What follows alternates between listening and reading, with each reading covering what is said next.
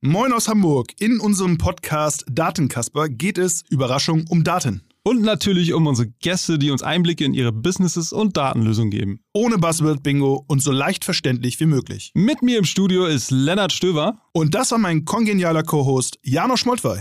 Herzlich willkommen zum Datenkasper, dem Selbsthilfe-Podcast für Datenbetroffene.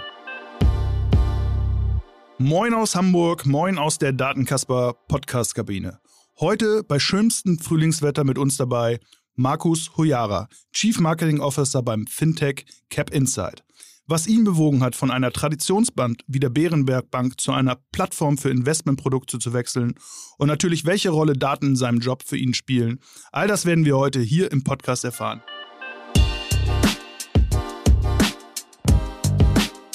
Daten werden ändern, wie in Deutschland Finanzprodukte, Investmentprodukte entwickelt, kommuniziert und vermarktet werden.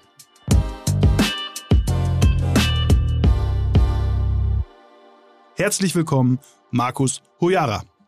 Ja, freut mich hier zu sein. Hallo Markus, grüß dich. Markus, wir haben da so immer eine Standardfrage, die kennen unsere ZuhörerInnen jetzt wahrscheinlich schon, wenn sie uns zumindest zweimal gehört haben. Bist du ein Datenkasper oder bist du ein Business-Kasper eher? Na, da würde ich sagen, ich bin ein Geschichtenkasper, der herausgefunden hat, dass man mit Hilfe der Datenkasper sensationelle und bessere Geschichten erzählen kann, eben für die Business-Kasper. Wow, das klingt fast so, als hättest du schon mal eine Folge gehört und hast dich auf diese Frage vorbereitet. Sehr, sehr coole Antwort, danke. Auch ein Stück weit philosophisch. Kannst du das ein bisschen erläutern? Ja, ich glaube, du hast in meinen Lebenslauf reingeguckt. In der Tat, ich habe äh, Philosophie studiert, irgendwann in grauer Vorzeit, äh, neben Politik und Rhetorik. Und weil du jetzt sagst Philosophie, aber es verbindet tatsächlich, also wenn ich sage, ich bin Geschichtenkasper, dann hat es damit zu tun, dass Geschichten, Stories äh, viel mit Rhetorik, viel mit strategischer Kommunikation zu tun haben. Und das begleitet mich durch mein berufliches und auch privates Leben. Na, Geschichten sind alles, Geschichten machen alles besser. Gerade im deutschsprachigen Raum können wir da noch viel lernen von anderen Nationen. Cool. Ähm, erzähl doch mal, was ihr bei Cap Inside eigentlich macht. Eine Geschichte dazu gerne. Eine Geschichte, okay. Ja, es war einmal vor gar nicht so allzu langer Zeit, da war es extrem schwer, äh, Investmentprodukte zu finden und sie zu verstehen. Und dann kam Cap Insight ja, und hat das geändert. Cap Insight ist im Prinzip eine Matchmaking-Plattform für Asset Management, also für Investmentprodukte und auf der anderen Seite Investoren, also Menschen wie du und ich, die eben solche Produkte suchen. Das Ganze stößt natürlich auf eine Gesellschaft, die mit Investments nicht so schrecklich viel anfangen kann. Ja, mhm. und so ging mir das auch. Ja, also noch vor wenigen Jahren hatte ich wenig Ahnung von Depots, von Aktien, wie das alles funktioniert. Und in diesem Bereich wollen wir eine Plattform sein, die sehr verständlich und gleichzeitig attraktiv über Investmentprodukte spricht und sie Investoren zeigt, auf Interessenbasis empfiehlt, ja, und so ein ganz neues Verständnis für Investments und Investmentkultur schafft. Okay, das ist cool. Ähm, jetzt hast du eben gesagt, für Investoren wie dich und mich.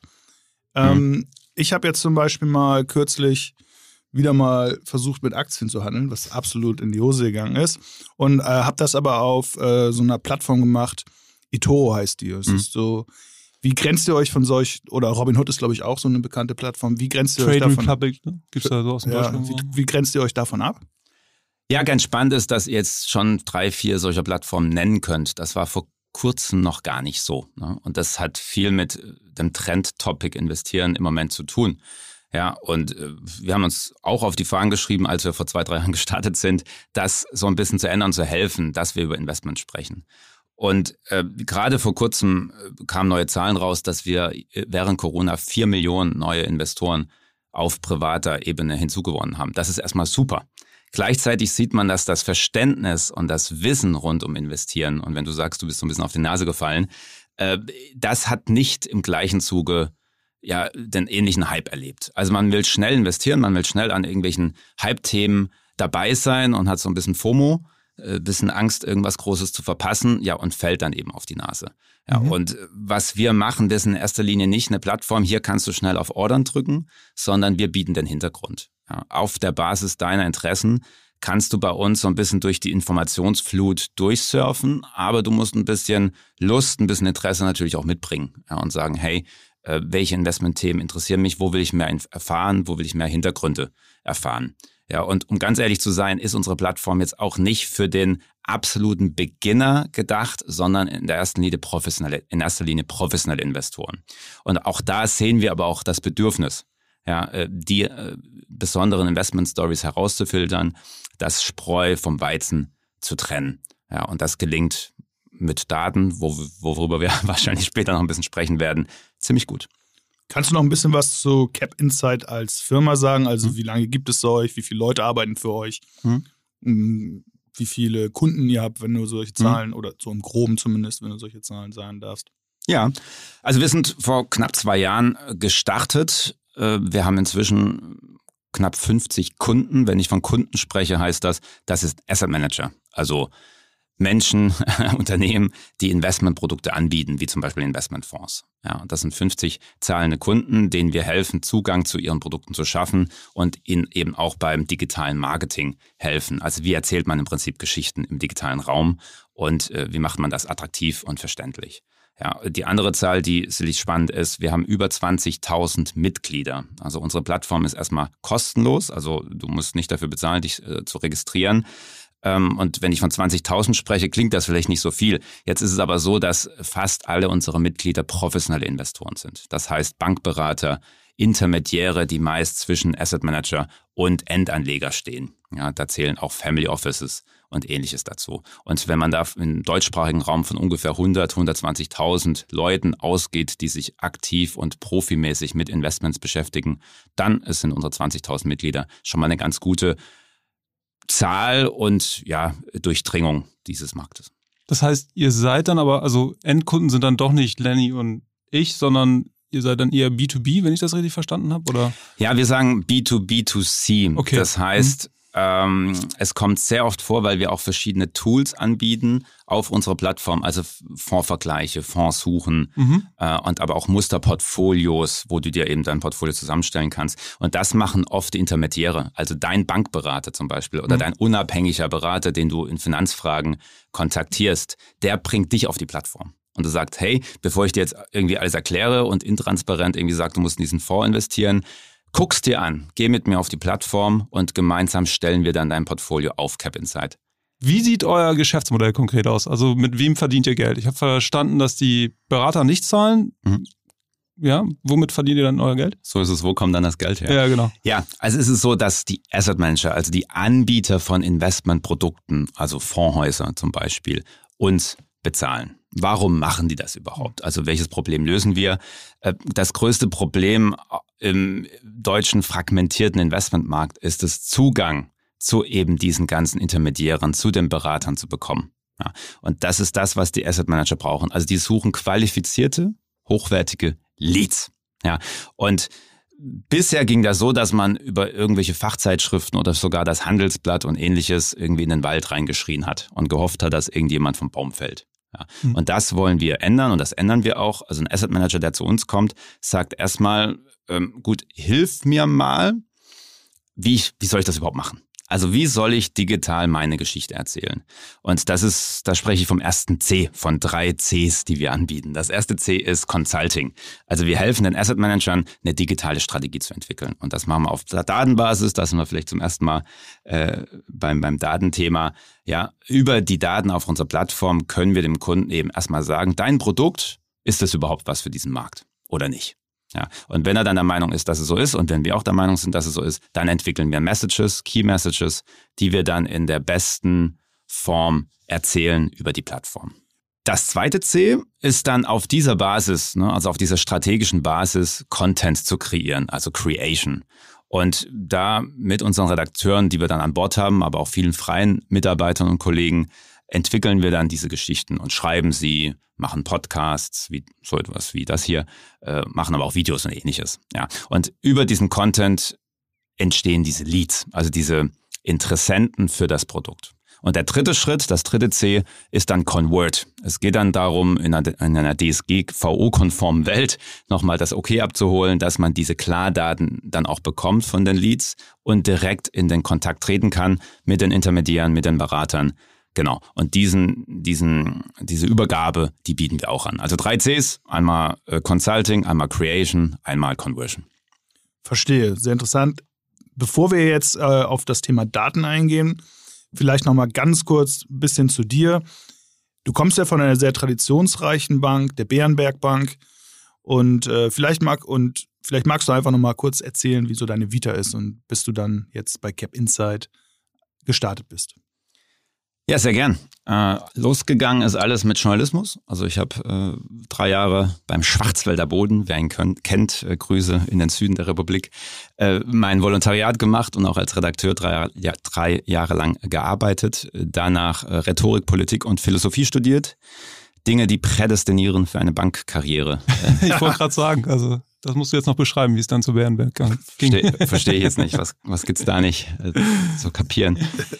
Ja, nee, also in der Tat, ich hatte keine Ahnung von ja. Finanzen. Und das hat mich so heiß gemacht auf die Finanzen. Ne? Also ich bin jemand, der gerne dazulernt, gern äh, Dinge versteht und sich weiterbildet. Ich glaube, das ist der Sinn, warum wir auf diesem Planeten sind. Und ja, so hat mich die Commerzbank angesprochen damals, äh, ob ich nicht Lust hätte, da so ein bisschen ihnen was zu erklären zu Social Media. Äh, das ging da gerade los, so 2008, 2009. Und das habe ich dann gemacht. Ich war sozusagen Social Media Manager, als es den Begriff, glaube ich, noch gar nicht gab. Und habe die ersten Facebook-Seiten, Xing-Seiten, Kununu-Seiten äh, von der Commerzbank gelauncht. Und da war mal ganz kurz mal auch tatsächlich der, der, die beste Finanzbank oder der beste Finanzanbieter auf Social Media. Ja, und äh, dann bin ich intern ein bisschen gewechselt ins Wealth Management. Das ist die Beratung äh, von Vermögenden, also von Millionären. Äh, und äh, da habe ich im Prinzip zum ersten Mal dieses Storytelling betrieben. Ja, also das, was ich im, im Studium gelernt habe und auch im Journalismus, um zu sagen, Mensch, wie kann man dieses große Schiff Commerzbank so erzählen, dass es für den einzelnen Kunden passt? Ja, also auch dies, aus diesem großen Baukasten das herauszuziehen, was jetzt der einzelne Kunde braucht. Ja, und das gelang mir relativ gut. Das hat die Elitebanken geärgert. Unter anderem Bärenberg. Äh, Bärenberg ist eine der letzten verbliebenen und der ältesten Privatbank äh, Deutschlands tatsächlich. Äh, so bin ich nach Hamburg gewechselt. Die haben dich dann abgeworben, kann ich das so verstehen? Oder? Das kann man so verstehen. Okay. Ja, ja genau. Okay. Ja. Und äh, so bin ich. Um, um, um dann Hamburger Millionären Geschichten zu erzählen, warum sie in der Tat, ganz genau. Und das habe ich dann auch gemacht. Äh, nebenher so ein bisschen dieses traditionsreiche Haus auch in die digitale Welt geführt. Äh, mhm. die eine oder andere, ähm, ja, digitale Marketingaktion gefahren. Äh, nicht alles war erfolgreich, aber ähm, ja, so, so kam ich nach Hamburg, so kam ich in die Asset Management Welt, weil ich am Ende dann auch für die, den Fondsvertrieb zuständig war bei der Commerzbank, äh, bei der Bärenberg. Genau. Und dann habe ich eben diese Herausforderung, von der ich vorher gesprochen habe, erfahren im eigenen Leib, wie schwer es ist, diese Zugänge zu bekommen, also zu qualifizierten Leads. Cap Insight, der CEO von Cap Insight, Philipp Schröder, hat dann mal ein Gespräch mit mir geführt und erklärt, dass das mit Daten alles ganz wunderbar funktioniert. Also äh, dieses Matchmaking, äh, das Lösen der Matching-Krise auf dem deutschen Investmentmarkt, das hat mich angesprochen. Ja, und das hat dann nochmal ein halbes Jahr gedauert. Und dann habe ich gesagt, komm, ich borde nicht mich an, weil logischerweise wurde ich als Kunde oder als möglicher Kunde angesprochen. Ich borde erstmal nicht Bärenberg an, sondern mich selbst. Und seither bin ich CMO bei Cabinsight. Sehr spannend. Du hast ja eben schon zu ähm, den drei Cs was erzählt. Mhm.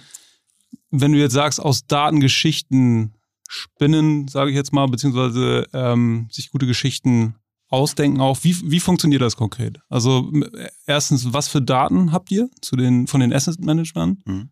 Mit was für Informationen kommen die bei euch an? Und wie prüft ihr dann auch, ob diese Informationen oder die Daten dann eben auch eine gute Grundlage für eine gute Geschichte sein können für eure potenziellen äh, oder für die Mitglieder dann?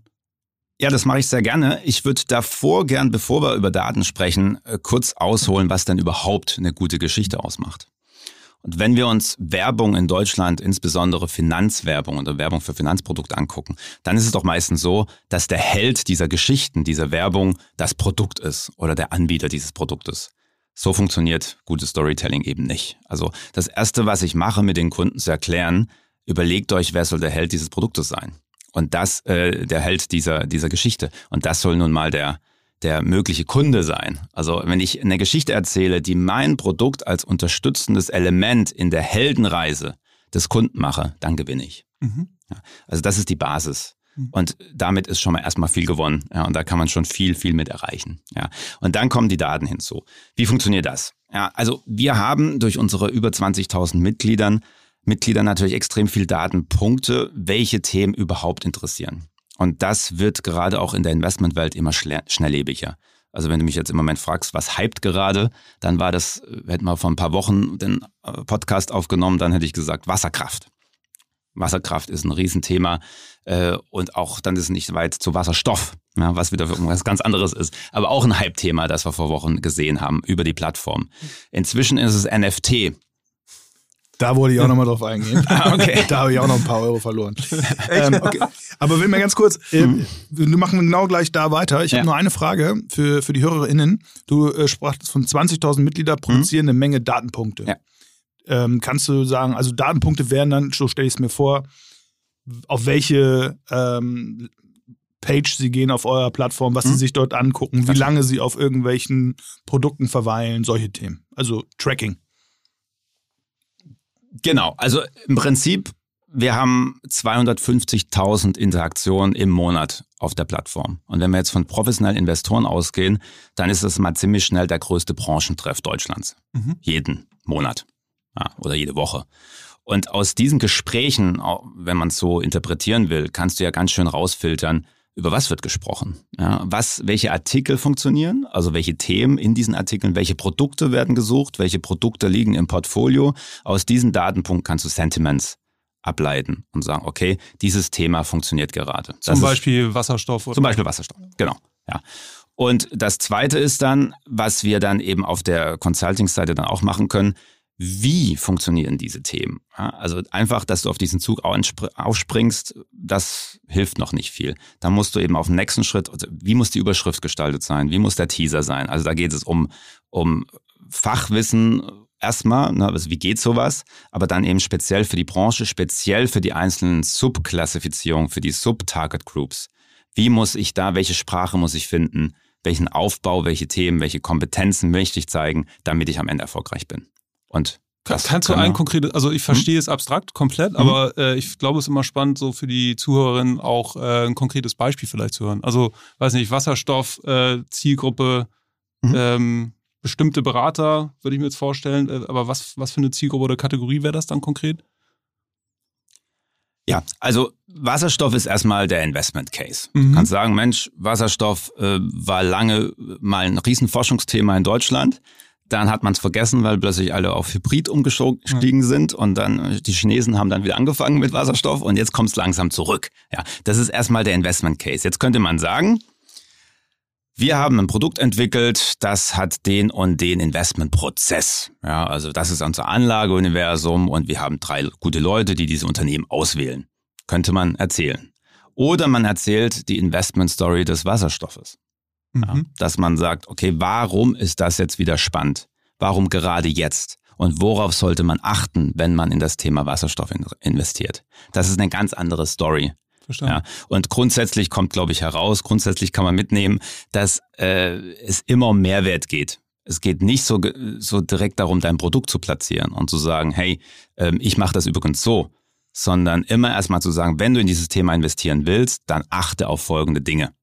Ja, das ist mal grundsätzlich etwas, was man herausfinden kann. Mhm. Okay, also du sagtest ähm, 250.000 Interaktionen, größter Marktplatz oder größte Treff äh, in, dem, in der Branche sozusagen. Mhm. Ähm, diese Datenpunkte, und das verstehe ich total, geben euch Insights, die ihr dann äh, in, in Consulting-Dienstleistungen übersetzt, wo ihr dann den Asset Managern zum Beispiel äh, ja, Beratung an, anbietet, wie man jetzt das Produkt besser bewirbt, wie man, ähm, wie man zum Beispiel auch Leads generiert. Kommen wir mal mhm. zu dem Thema äh, Lead-Generierung. Wie, wie muss ich mir das vorstellen? Also ich als Asset Manager habe jetzt ein Wasserstoffprodukt. Ähm, ihr habt rausgefunden und mir deutlich gemacht, Wasserstoff ist der Trend und äh, mhm. so und so muss ich meinen Content generieren. Ähm, wie, wie, das hattest du ja vorhin auch erwähnt. Wie komme ich jetzt an den Klartext? Ja. Wie, wann sprechen wir hier mal Klartext? Ja, welche E-Mail muss ich, welche E-Mail, an wen muss ich jetzt eine E-Mail schicken? Äh, schicken? So ist es, genau. Also im ersten Schritt, das habe ich schon gesagt, Consulting, wie wir das tun, dann machen wir es im zweiten Schritt und dann entsteht Content. Und du hast Produkte, du hast Content auf der Plattform und irgendjemand äh, von unseren Mitgliedern klickt dann auf diesen Content. Einige kürzer, andere länger, einige einmal, andere fünfmal. Nehmen das Produkt möglicherweise und legen es in ihr Musterportfolio. Das sind Indizien, dass das nicht nur irgendwie ein, ein, ein vages Interesse ist, sondern ein hohes Engagement. Und, und das könnt ihr messen, ne? Das können wir messen. Die das in ihr genau. Musterdepot gelegt genau. haben. Ja, ja. Okay. Und wir können mit dem Kunden zusammen dann eben abgreifen und sagen, wann ist der richtige Zeitpunkt, um in ein weiteres Engagement zu gehen. Und das passiert bei uns, also dieser Schritt ist zum Beispiel ein Webcast, ja, oder ein Event irgendwann, wenn es hoffentlich mal wieder möglich ist, ja, wo wir dann speziell nochmal eine DSGVO-Abfrage machen für diese High-Engaged Leads. Und dann diese Verbindung herstellen. Und ganz wichtig hier, dass jetzt nicht rauskommt, dass wir hier einfach nur eine Datenkrage sind und gut ist. Nee, wir machen das aus dem Interesse von beiden Seiten heraus. Ja, weil was diese Intermediäre nicht möchten, diese Berater, dass sie von Hinz und Kunz, äh, Hinz und Kunz Asset Manager angesprochen werden für Produkte, wo sie überhaupt kein Interesse für haben. Ja, und wenn wir sagen, hallo, wir sprechen dich erst an, wenn du durch dein Verhalten auf der Plattform dein Interesse bekundet hast für Wasserstoff, dann ist ein guter Zeitpunkt, um mit dem besten oder mit einem der besten Asset Manager in diesem Bereich zu sprechen. Das ist der Game Changer in der Branche. Mhm. Ja, und es ist das Schöne, was mir daran halt gefällt, ist, dass es ein Interessenausgleich ist und nicht irgendwie eine Manipulation. Das heißt, wenn der Intent auch wirklich hoch genug ist, ja. dann bin ich als Berater wahrscheinlich auch viel mehr bereit, wirklich von euch weitere Informationen zu empfangen und auch so äh, konkret angesprochen zu werden. Genau. Als wenn ich mir das vielleicht zweimal draufgeklickt habe und jetzt, äh, sage ich mal, so in der E-Commerce-Welt werde ich dann ja, weiß nicht, bis auf immer geretargetet. Mhm. Ähm, und das ist bei euch dann eben entsprechend viel zielgerichteter. So ist es. Verstanden. Was du vorher schon machen kannst, also die anonymen Daten haben wir schon vorher. Also auch der Asset Manager kennt die, dass er sieht, hey, ich habe eine gewisse Zielgruppe, zum Beispiel, ich möchte jetzt Vermögensverwalter in Hamburg ansprechen ja, äh, dann sehe ich das. Ich also das heißt, das, der Asset Manager kann sich bei euch in eine Plattform einloggen und hat ja. dann da Dashboards, Reporting, äh, wo er sehen kann, äh, genau, äh, zum genau. Beispiel bundeslandweit, wer, welche Themen dort besonders äh, ankommen oder so jetzt mal. So ist es. Du kannst es auf den einzelnen Artikel runterbrechen. Wenn du da sagst, du hast 2000 Artikel geschafft, in dem äh, 2000 Klicks auf diesen Artikel, dann kannst du runterbrechen, sind diese Klicks tatsächlich in meiner Zielgruppe passiert oder irgendwo anders. Ne? Und das ist Gold wert, um zu sagen, schaffe ich es tatsächlich erstmal Awareness zu generieren und dann auch noch in meiner Zielgruppe. Ja, und was ich eben aus meinem alten Job kenne, bei Bärenberg war es nie ein Problem, die Leute in das Event zu bekommen ne, weil es eben eine gute Marke ist. Mhm. Und äh, wer es kennt, hier in, ähm, äh, in einer Binnenalster, schöner Blick über die Binnenalster. Ja, da kommt man mal gerne ins Büro. Ja, aber interessiert man sich tatsächlich für das Produkt? Keine Ahnung. Ja, und das können wir eben mit unseren Asset Managern deutlich effektiver gestalten. Wir laden nur diejenigen ein, die tatsächlich ein Interesse haben und auch in der Stadt, in der ein Interesse vorher stand, das Event stattfinden zu lassen. Cool verstanden. Wie sieht denn euer Tech-Stack aus? Wie äh, könnt ihr das Ganze anbieten? Was für Technologien setzt ihr ein? Ich weiß, du bist CMO, vielleicht nicht ganz so tief in der Thematik drin, aber unsere Zuhörer interessiert das schon immer so ein Stück weit. Ja, zum Glück habe ich eure Kasper-Frage vorher nicht äh, mit Datenkasper beantwortet. Sonst würde ich spätestens jetzt aufliegen. Ja, in der Tat habe ich mir ein paar Punkte hier äh, mitgenommen, falls so eine Frage nach dem Tech-Stack äh, kommt äh, von meiner IT, was wir denn eigentlich da so machen. Äh, das suche ich jetzt gerade mal kurz heraus. Ja, das nenne ich mal Vorbereitung auf den Podcast. ja, also, wir nutzen die Google Cloud und dort deren Services zu Machine Learning, Storage und Kubernetes. Ah, sehr interessant. Apropos Machine Learning, was äh, ja, ich bin, ja gar nicht, ich, ich, bin ja gar nicht fertig. Ja, also Ach so, noch okay. viel mehr. Ja, äh, da gibt es dann auch noch Natural Language Processing, NLP. Und ähm, ja, das Modeling und Feintuning äh, ist, der Testdaten ist dann ein großer Part. Worüber ich gleich sprechen möchte, ist der Knowledge Graph. Das ist nämlich die Secret Source äh, von Cap Insight. Da kann ich tatsächlich mit was zu erzählen. Und da passieren erste Tests mit Neo4j. Cool. Das, ist, Das, äh, äh, das resoniert bei dir, oder nicht? Ja, ja, das, also Knowledge Graph interessiert mich jetzt natürlich und das Thema Machine Learning. Da, da musst du auf jeden Fall auch noch ein bisschen was zu erzählen. Aber Ja. fangen wir mit dem Knowledge Graph an. Secret Source. Ja, hau ich raus. Genau. Also auf der Nutzenseite kann ich da tatsächlich was dafür äh, dazu sagen. Ähm, ja, ich habe ja schon gesagt, dass wir ziemlich gut die Datenpunkte messen können und sehen können, wo gibt es gewisse Sentiments. Ähm, Jetzt ist es aber immer noch so, dass wir vieles vorgeben und sagen, hey, wir glauben, na, da gibt es irgendwas Spannendes zu sehen und gucken uns das dann an. Was wir noch nicht wirklich machen, ist, äh, die Maschine selbst nach Korrelationen suchen zu lassen. Ja. Und was aber durchaus super interessant ist, wenn man sich den Asset Management Markt anguckt. Du hast auf der einen Seite Performance, du siehst irgendwelche Produkte, die gut funktionieren und hast auf der anderen Seite Inflows. Also ähm, Menschen, die dann tatsächlich in diese Produkte investieren. Und die Branche weiß nicht so richtig, wie diese verschiedenen Werte zusammenhängen. Also alle denken, wenn du eine gute Performance hast, hast du auch Inflows in das Produkt und andersrum. Ja, wir werden demnächst soweit sein, um ganz neue Korrelationen herauszufinden. Also was macht ein Produkt erfolgreich? Was, welche Elemente der Story sind wichtig, um ein Produkt erfolgreich zu machen? Welche Elemente des Prozesses, der Performance natürlich auch, sind wichtig, um ein Produkt erfolgreich zu machen? Das ist nur ein, ein, ja, ein Studienpunkt. Da freue ich mich extrem, trau extrem drauf, das demnächst herauszufinden. Das Ja, heißt, nochmal Performance, das Mhm. heißt, du meinst die Produktperformance des Anlageprodukts, richtig? korrekt. Ja. Korrekt. Okay. Ja, und die ist nicht immer, ja, wäre natürlich logisch, ne? Dass alle eigentlich das da rein investieren, wo man die beste Performance, Performance zu erwarten hat. Aber du hast Ja. ja selber gesagt, Storytelling ist vielleicht auch viel wichtiger. Ja, oder vielleicht auch nicht. Ja, Oder genau. Vielleicht habe ich einfach nur Quatsch erzählt und ich äh, mache mich selbst obsolet demnächst. ja, also nein, wir haben natürlich Indikationen, die in diese Richtung gehen. Ja, aber da ist noch so viel mehr möglich. Und wenn man sieht, wie diese riesige Branche, wo Billionen von Euros umgesetzt werden, Produkte entwickelt, wie das passiert, das ist lächerlich. Mhm. Ja, also wenn man jetzt in Fast-Moving Consumer Goods oder andere Branchen guckt, wie viel Market Insights da erst abgefragt werden, bevor ich tatsächlich in ein MVP gehe. Und hier ist es so, dass man einfach einen Fonds auflegt, ohne zu wissen, ob da eine Million, zehn Millionen oder zehn Milliarden reinfließen werden, na, ohne eine Indikation zu haben. Und das können wir ändern. Das werden wir ändern. Da- Das, das wollte ich vorhin nämlich fragen. Gebt ihr eure Insights eigentlich auch wieder zurück in die Produktentwicklung bei den Asset Managern? Passiert das schon oder ist das geplant? Das passiert in den ersten Zügen. Mhm. Der Markt ist noch nicht so weit. Also wir Mhm. können da schon extrem helfen. Aber die Realität ist so, dass ein Mensch im Sales oder ein Mensch in der Produktentwicklung bei den Fondshäusern sagt, äh, ich habe da mal eine Idee und dann wird das gemacht. Ja, und das bringt mich zu einem Glaubenssatz, der ein bisschen zusammenfasst, was wir bei Cap Insights tun. Daten werden ändern, wie in Deutschland Finanzprodukte, Investmentprodukte entwickelt, kommuniziert und vermarktet werden. Mhm. Ja, also über das äh, Kommunizieren und Vermarkten habe ich denke schon gesprochen, aber auch das Entwickeln. Welches Produkt, wann, wie entwickelt wird.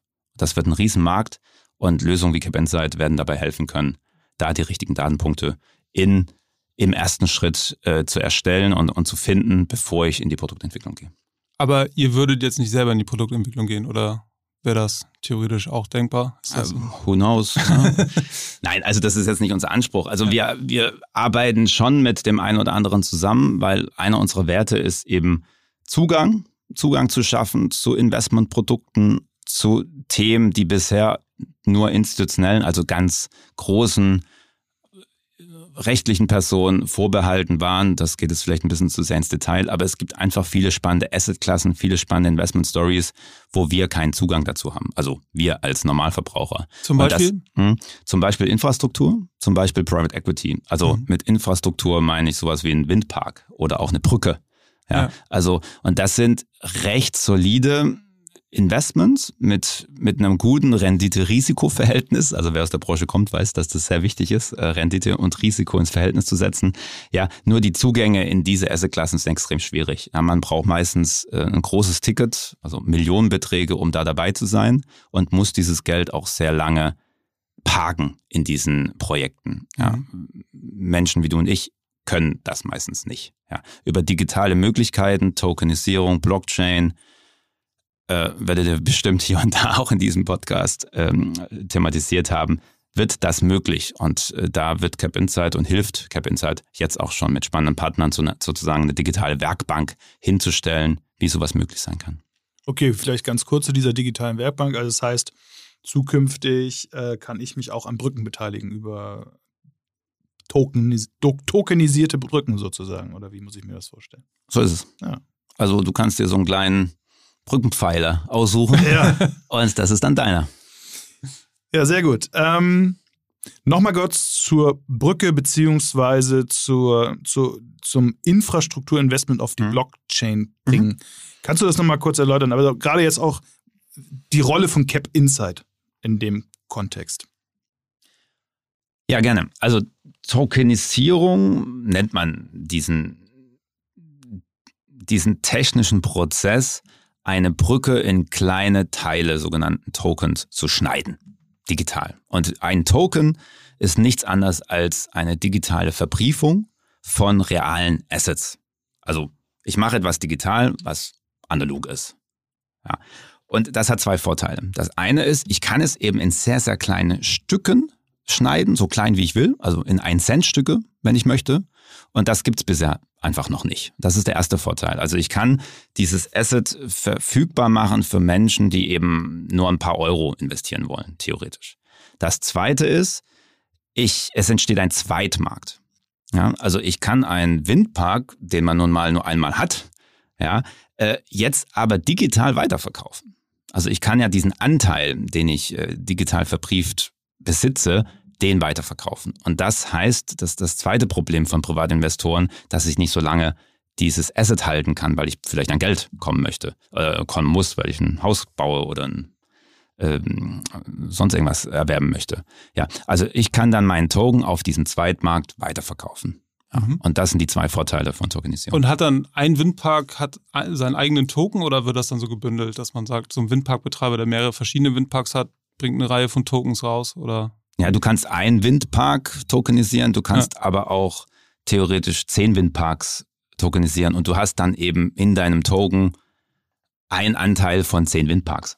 Verstanden. Ja, genau. Und was Cap Insight macht, Cap Insight ist eben in dem Sinne wie immer ein Matchmaker und wir, wir bringen mit unserem Plattformgedanken einfach verschiedene Enabler zusammen. Ja, Unternehmen, die verbriefen können, Unternehmen, die ein spannendes Asset haben im Infrastruktur- oder Private Equity-Bereich und versuchen zusammen etwas auf die Beine zu stellen, was am Ende ein tolles Produkt wird. Das heißt, ihr ja. würdet diese Tokenization dann auch vornehmen oder also über wir nicht. Nein, okay. wir sind an, an der Stelle sozusagen nur Dienstleister ja. und gucken, dass wir die verschiedenen Partner zusammenbringen. Wir helfen später dann über unsere Plattform mit der Geschichte und der Vermarktung von diesem neuen Thema, von diesem neuen Zugang zu einer spannenden Assetklasse. Das heißt, der Windparkbetreiber hat dann noch irgendwie einen Dienstleister, der ihnen dabei hilft, da Tokens draus zu machen aus dem Windpark, würde ich mal sagen. So ist es. Okay. Cool, super spannend. Also.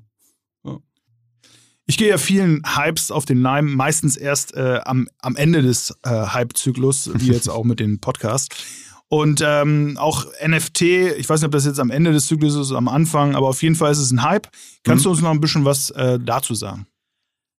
Ja, ich denke, wir sind noch relativ früh. Ja, aber das kann sich schon, wenn wir den Podcast ausgespielt haben, äh, schon wieder geändert haben. Also diese Hypes werden immer schneller äh, und steigen und fallen schneller. Genau, also NFTs finde ich tatsächlich interessant. Dazu kurz ausgeholt ins Jahr 1990.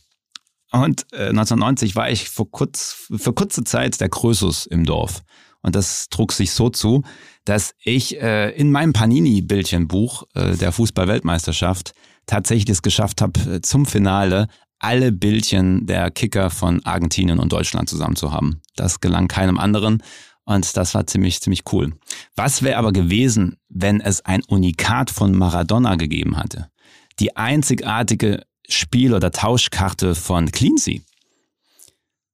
Ja, nicht auszudenken, was man da für ein Großes gewesen wäre. Und genau das ist jetzt möglich mit NFTs, sogenannten Non-Fungible Tokens. Was diese NFTs machen, ist, sie drehen den Kern der Digitalisierung um. Also Digitalisierung ist im Prinzip ja, dass man nicht mehr erkennt, was ist Original und was ist Kopie. Die Non-Fungible Tokens weisen durch eine Art Signatur aus, dass es ein Unikat ist, eine Einzigartigkeit. Und da kann ich jetzt eben sagen, zurück ins Jahr 2021, ich habe die einzigartige Sammelkarte digital von Haaland. Und die ist mal kurz 50, 60.000 Euro wert im Moment. Ja, und das Gleiche kann ich übertragen in die Kunst. Ich kann zum Beispiel sagen, dass ein Meme, irgendeine Katze aus der ein, ein Regenbogen rauskommt, ja, dass das plötzlich Millionen wert ist, weil ich besitze dieses Meme. Ich bin der einzige Mensch, der die Original- oder die Unikat-Datei besitzt und die kann ich mir dann vielleicht an die, an die Wand hängen. Ich weiß es nicht. Aber das ist schon extrem interessant, dass wir sowas, was ihr früher vielleicht in Computerspielen hattet, um euren Avatar anzuziehen, ja, dass er jetzt tatsächlich in, in, im, im echten Leben einen digitalen Wert unikat besitzt. Und das ist auch für euch interessant bei Cap Inside? Also wir schreiben darüber, als, ja. also als journalistisches, redaktionelles Thema total. Ob es sich als Investment taugt und gerade auch von Blockchain-Fonds aufgenommen wird, das steht noch ein bisschen in die Sternen, mhm. in den Sternen. Ich glaube, so wie ich es gerade erklärt habe, gibt es auf jeden Fall einen Markt mhm. für Menschen, die digital savvy sind und das werden ja nun mal immer mehr, äh, wird das total interessant sein, ne? ein Produkt digital zu besitzen, das kein anderer hat. Ja, super. Sehr, sehr spannend, da auch in dem Bereich noch was weiter ähm, dazugelernt zu haben. Was war einer der größten Fehler, der entweder dir persönlich oder vielleicht auch in dem Bereich, in dem du tätig bist, in Bezug auf Daten passiert ist? Ja, also da würde ich tatsächlich so ein bisschen über die Industrie sprechen, also die Fintech-Industrie, also diese Industrie, die Finanzprodukte mit Technologie zusammenbringt. Wenn wir über Daten sprechen, ist der Weg zu Datenschutz in Deutschland meist nicht weit und das ist gut so. Es ist wichtig, dass man das manchmal sagt, auch wenn es manchmal stört und äh, Geschäftsmodelle behindert im internationalen Vergleich, aber es ist ein hohes Gut und ich bin ein großer Freund von Datenschutz. Der ein oder andere kennt vielleicht die Robo-Advisor. Ja, also diese Dienste, wo ich digital Geld anlegen kann, also wo mir die Geldanlage abgenommen wird durch mhm. einen digitalen Algorithmus. Ja. Ähm, als das aufkam, so vor fünf, sechs, sieben, acht Jahren, habe ich mal alle Robotweise mir zugelegt, die es da so gibt und äh, habe ein bisschen Geld investiert in allem, um zu sehen, wer macht das eigentlich wie und wie gut machen die das. Ja, und dann hat sich das so ergeben, dass einer dieser äh, Robotweiser einen Newsletter verschickt hat mit offenem Verteiler. Also wirklich über über eine E-Mail, also Outlook oder ich weiß nicht, was es war. Also ich habe alle Kunden gesehen von diesem Fintech.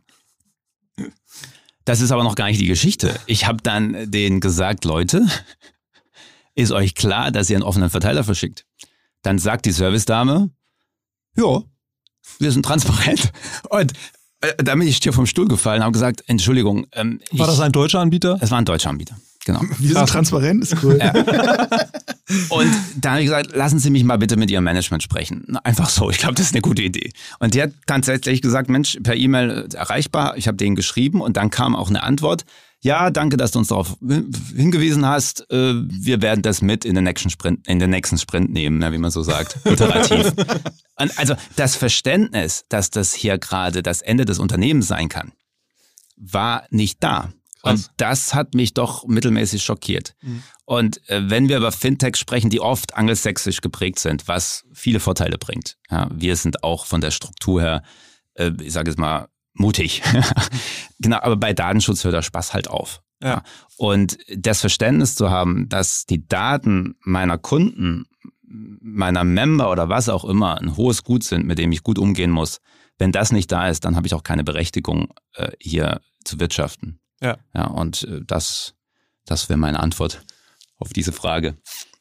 Ja, sehr spannend. Damit kommen wir auch schon zum Ende dieser Folge. Vielen Dank schon mal für die Insights zu Cap Insight. Ist auch das erste Mal, dass wir so über den Finance-Bereich äh, so viel dazulernen konnten. Spannend, wie ihr euch als äh, ja, Vermittler da zwischen den Asset-Managern und den Beratern aufstellt und auch welche Daten da so fließen, obwohl wir nicht ins Detail direkt reingehen konnten, aber auch klar, dass das äh, nicht unbedingt äh, allgemein verfügbar sein kann. Wie ihr Machine Learning einsetzt und wie ihr letzten Endes dann auch mit dem Weg unterstützt, dass man einen Windpark oder eine Brücke tokenisieren kann, finde ich total ähm, ja, aufregend und, und spannend, was da so in der Zukunft auch passieren wird. Danke, Markus, für deine Zeit hier. Wir haben wahnsinnig viel dazugelernt. Vielleicht ganz kurz, wo kann man euch finden? Wo kann man mehr zu euch lernen? Ja, uns gibt's im Internet. Äh, unter, Ach, wirklich? kein Spaß. www.capinsight.com. Ja, und da gibt es auch eine, wenn ihr euch anmeldet, einen Direktnachrichtenservice, wo ihr sehr gerne äh, mir auch eine Nachricht schreiben könnt. Ich bin natürlich auch über LinkedIn und so weiter zu finden. Aber ich freue mich über euer Feedback und äh, wie ihr zu dem ganzen Thema Investmentkultur steht und was eure Gedanken dazu sind. freue mich auf die Debatte. Hat mich gefreut, hier zu sein. Ja, vielen Dank. Vielen Dank. Tschüss. Alles Gute. Wir sind natürlich auch im Internet zu finden mit datenkasper.ai, wo ihr unseren Podcast abonnieren könnt und freuen uns natürlich auch sehr, wenn ihr das nächste Mal wieder dabei seid, wenn wir Datenkasperei betreiben.